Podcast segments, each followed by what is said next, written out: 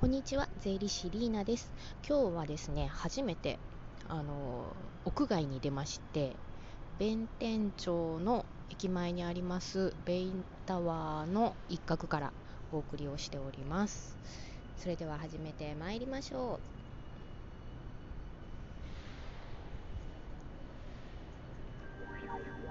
う。税理士リーナの税をシリーナ。えー今日はですね、まず税金のお話から始めるんですけれども、確定申告のことで今日ちょっと問い合わせがあったので、確定申告のお話をしていこうと思います。で、あの確定申告に添付書類っていりますよねっていう話だったんですけれどもね、あの、お給料で2箇所以上から、えー、と収入を受け取っているという方は源泉徴収票というね1年間の収入がいくらでそして、えー所得税源泉徴収引かれている所得税がいくらですと書いてあるその、えー用紙を必ずお勤め先の件数分添付して確定申告をしなければいけないというルールがあるんですけれどもあの事業収入の方ね。あの例えば芸人さんとかあと私たちあの税理士だったりとか弁護士とかコンサル業の方とかね。あと講師で講演されるような方はあの10.21%の所得税が源泉徴収されてるんですけれどもその源泉徴収の税額が書かれているものが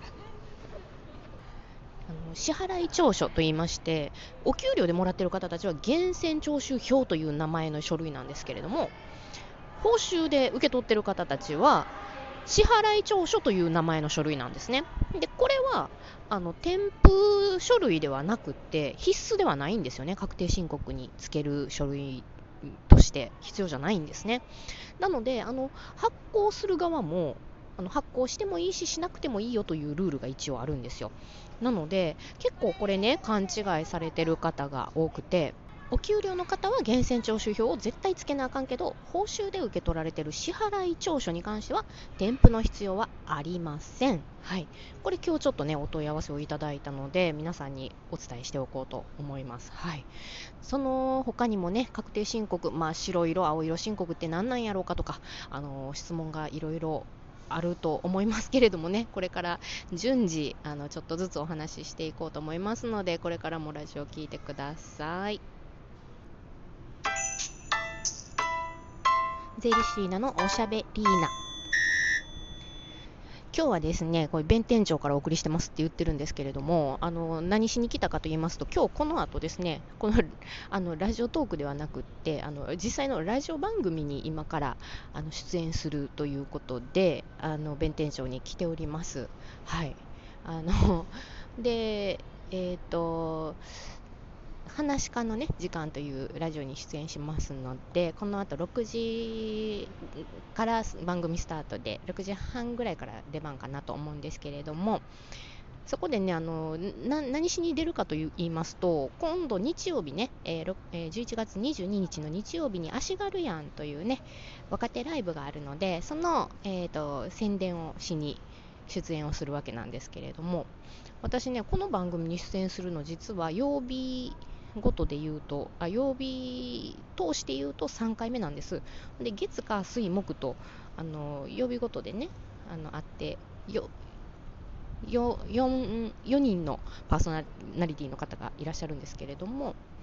であのそれを全制覇したいというのが今年の私の目標だったんですけれども1月にねあの2回目の出演を果たしてからもう10ヶ月間出演がなくってもう年の瀬迫ってやっとここに来てあの3回目の出演あともう一つでコンプリートという感じではあるんですけれども